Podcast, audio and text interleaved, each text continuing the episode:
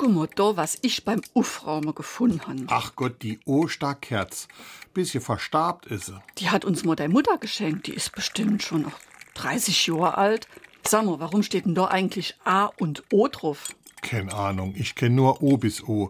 Das ist bei der Winterreife so. Von Oktober bis Ostern soll man die fahren. Jo, aber da steht A und O. Was weiß dann ich?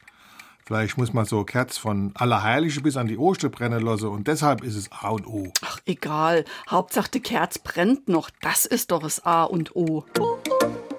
SR3. Warum wir so reden.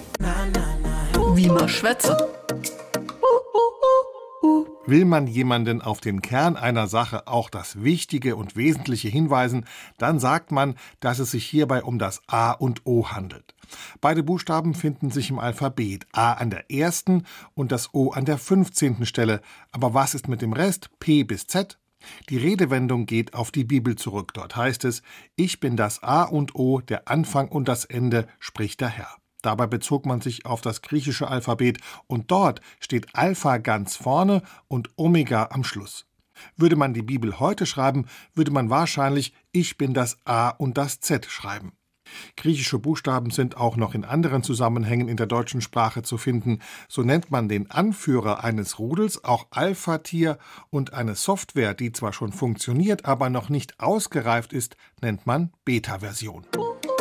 SR3.